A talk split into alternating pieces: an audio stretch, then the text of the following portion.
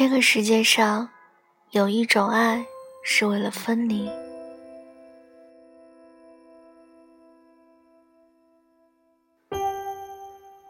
我以为和爸妈的战争，只要离开家之后就可以结束了，但万万没想到，即使相隔千里，也还是没完没了。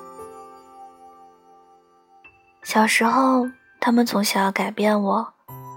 而长大之后，我总想着改变他们，就这么周而复始。你知道，这个世界上最难改变的事情之一，就是父母的固执。无论你们离得有多远，都没办法。就是那种，你已经无数次表达过你的意愿。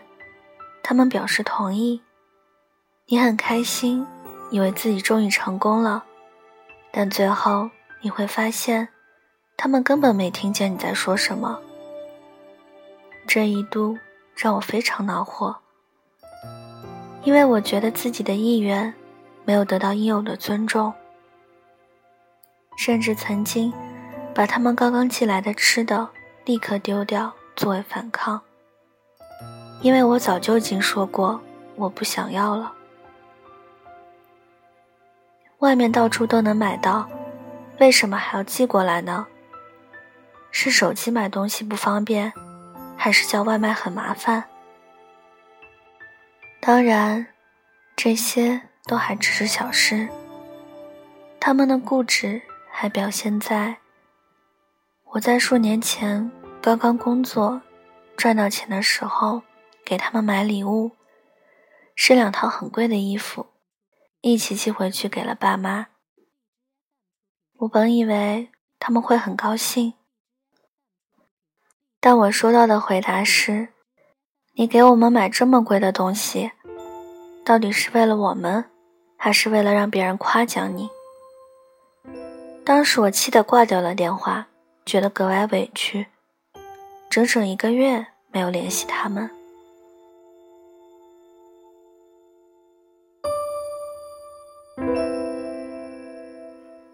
后来我从北京搬到杭州，离家里就更远了。原本每周还能坐高铁回老家，不过几十分钟的车程，现在变成了一年才能回去一次。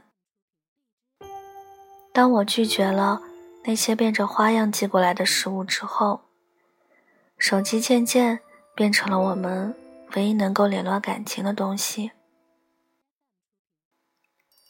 只是因为创业的缘故，我的工作渐渐变得更加忙碌，电话很少会往家里打，只有朋友圈里更新的动态，爸爸总是第一个点赞。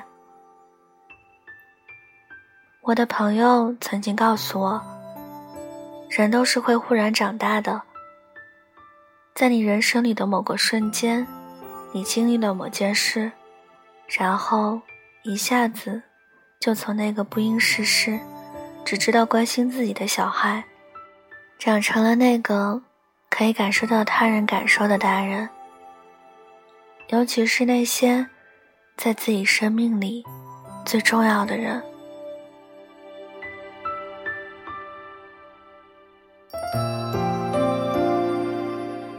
去年也是这个时候，每年的重阳节。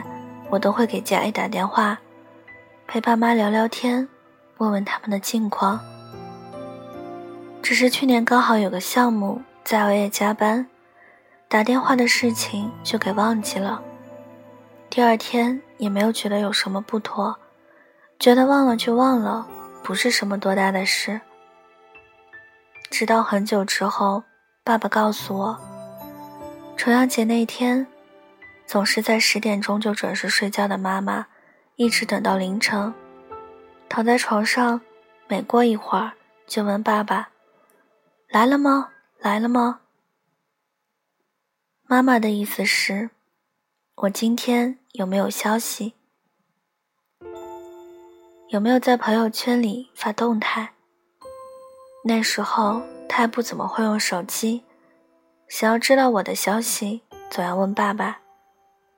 他说，看到我的动态，即使没有给家里打电话，他也觉得安心，只是几句话就好。听爸爸在电话里说完，我差点哭出来。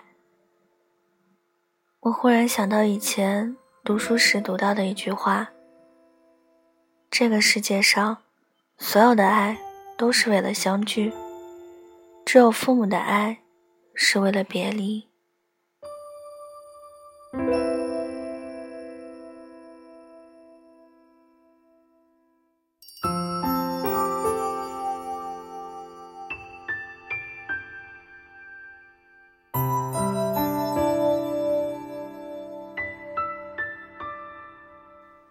就是从那之后，无论有多忙，每周我都会给家里打电话，然后告诉他们，我喜欢吃他们寄来的每样东西。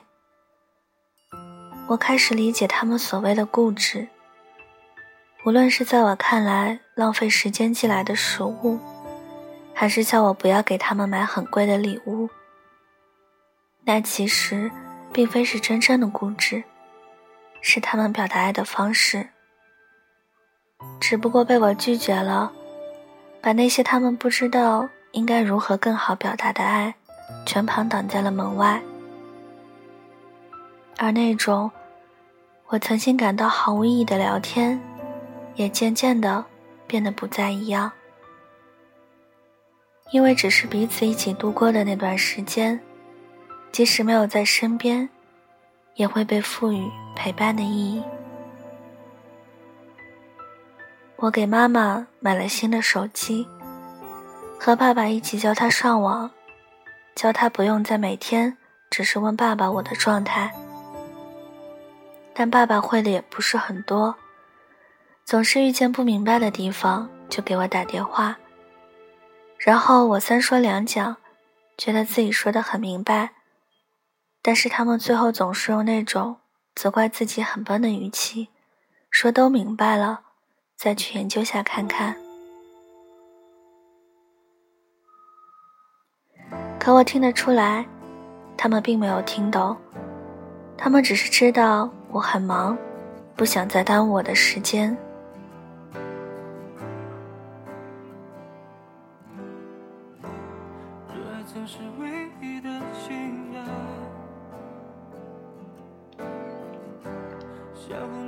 又是一年重阳，即使距离很远，即使平日里再忙碌，也都可以用这种方式，让父母感受到你对他们的爱的。记住，爱其实就是这些生活里的小细节。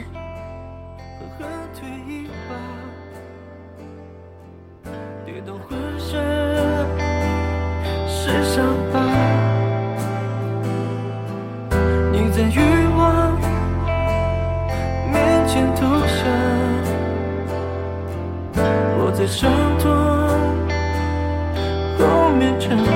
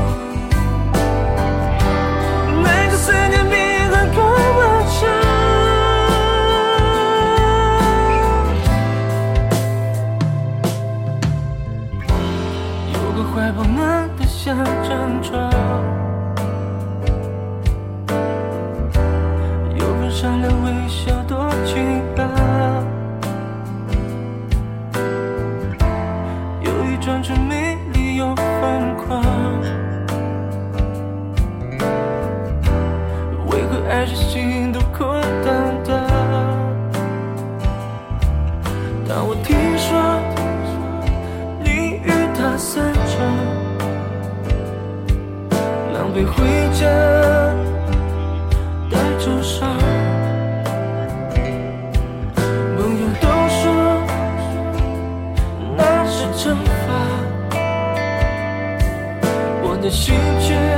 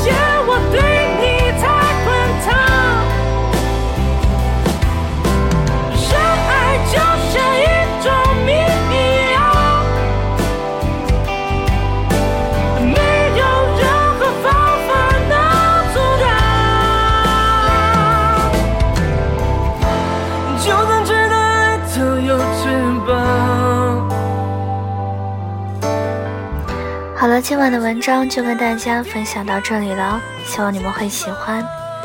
大家听完之后可以点个赞，再转发到朋友圈或者是微博上，让更多的人收听到我的节目。也可以在节目下方留言给我。小唐的 QQ 群是二九幺六五七七四零，欢迎铁粉加入。感谢各位的收听，祝各位晚安，好梦。我们下期节目不见不散。